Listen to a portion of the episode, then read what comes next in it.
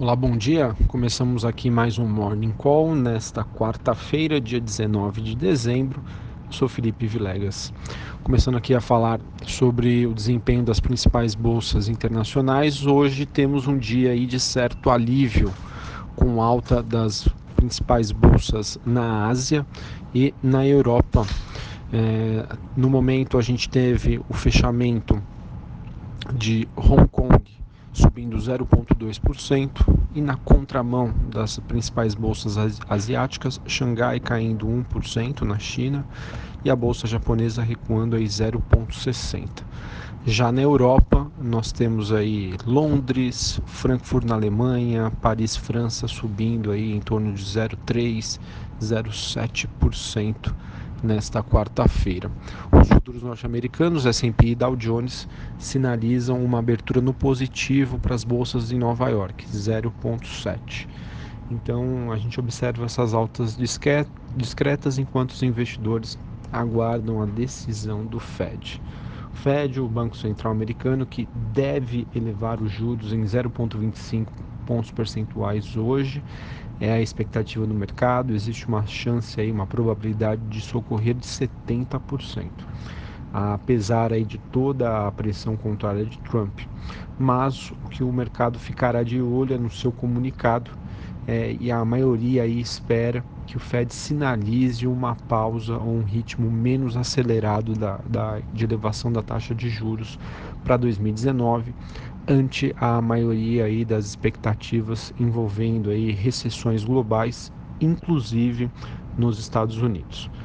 A maioria das moedas emergentes se, for, se fortalece ante o dólar, acompanhando aquele índice né, em que eu vejo o dólar frente às principais moedas do G10, há uma queda de 0,30. E sobre as commodities, o petróleo aí dá um sinal de respiro, WTI subindo 0,75, o Brent subindo aí um pouco mais de 1%, após despencar ontem, quando a commodity caiu mais de 7%, ante aí preocupações do mercado sobre excesso de oferta e a desaceleração do crescimento global para o próximo ano. Bom, é, falando um pouquinho aí de agenda, aqui no Brasil, às 10 horas da manhã, temos aí confiança do consumidor, meio-dia e meia, fluxo cambial semanal. Às 11h30, o Banco Central mantém aí o seu padrão de atuação, ofertando 13.830 contratos de swap cambial para rolagem. É, já no noticiário político, é, temos várias notícias aí envolvendo a reforma da Previdência. É, de acordo com estados, os governadores eleitos estariam articulando aí uma frente para a votação da mesma e de acordo aí com o valor, o governo Bolsonaro aí deve adotar o projeto da reforma da Previdência que teria sido enviado ao Congresso pelo presidente Michel Temer, em vez de formular e sugerir uma nova PEC. A consultoria política Eurásia disse que o plano de Bolsonaro de não distribuir ministérios para possíveis aliados no Congresso pode ser um risco aí para as reformas. Bolsonaro aí que deve publicar uma MP no dia 1 de janeiro que reduz o número de ministérios. Então vamos ver, vamos acompanhar como isso prossegue, é, levando em consideração que essa, pessoal, é a notícia, né, é o fato mais importante aí para 2019. Sim, o cenário global é, deve influenciar bastante. Mas se a gente fizer aqui a lição de casa com a aprovação da reforma da Previdência, um grande passo aí é, será alcançado. Bom, só para a gente finalizar essa parte aí é, de política, agora há pouco, agora pela manhã, nós tivemos aí a notícia de que a Polícia Federal fez buscas de apreensão no apartamento de Kassab, em São Paulo ele que teria sido suspeito aí de receber cerca de 20 milhões de reais em propinas por parte da JBS, segundo aí a rádio CBN.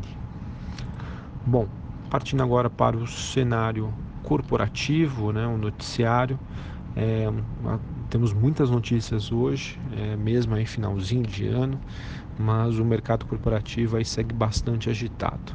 Bom, tivemos a notícia de que o CEO da CPFL, empresa do setor elétrico, renunciou ao cargo. Além disso, um fundo administrado pelo BTG eh, teria aberto aí uma ação de despejo, de despejo contra a Gafisa. É, e também nós tivemos aí o conselho da Petrobras aprovando aí a distribuição de juros sobre capital próprio. O montante corresponde a 0,05 centavos por ação ON e 0,70 centavos por ação PN. Será pago em até 60 dias após a Assembleia Geral Ordinária a ser realizada somente no ano que vem, dia 25 de abril de 2019. Uh, tivemos também o Banco Inter fazendo acordo com a, com a MP, Ministério Público, na área de, de segurança cibernética, uh, e também o Itaú Unibanco, duas notícias aí envolvendo o maior banco aí brasileiro. É, ele mencionou que o Credit Card Zero, um cartão de crédito aí do Itaú, para fazer frente ao Nubank, fechou aí o primeiro ano de vida. Ele que acabou batendo aí 8 milhões de propostas e quer dobrar este número para 2019. Além disso, a corretora do Itaú passará a vender planos da Mil. Até o ano passado, a corretora vendia apenas produtos da seguradora do Itaú. Uh, Para finalizar aqui, o Conselho da Smiles também aprovou a JCP de 0,14 centavos por ação, pagamento para o próximo dia 15 de janeiro. E a VEG também declarou o juros sobre capital próprio de 0,05 centavos por ação, pagamento a ser feito no próximo dia 13 de março do ano que vem.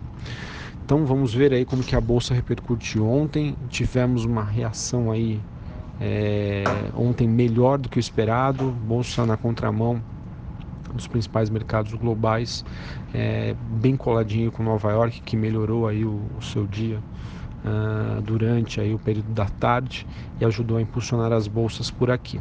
O Ibovespa que só não teve uma alta maior por conta aí da Petrobras que sentiu o peso do petróleo, mas a, mesmo aí aos trancos e barrancos a gente observa aí que a petroleira segue firme e forte.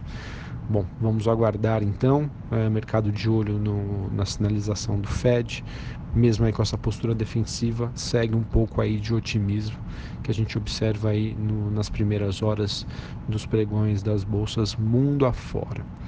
Um abraço a todos, bom pregão e bons negócios para vocês.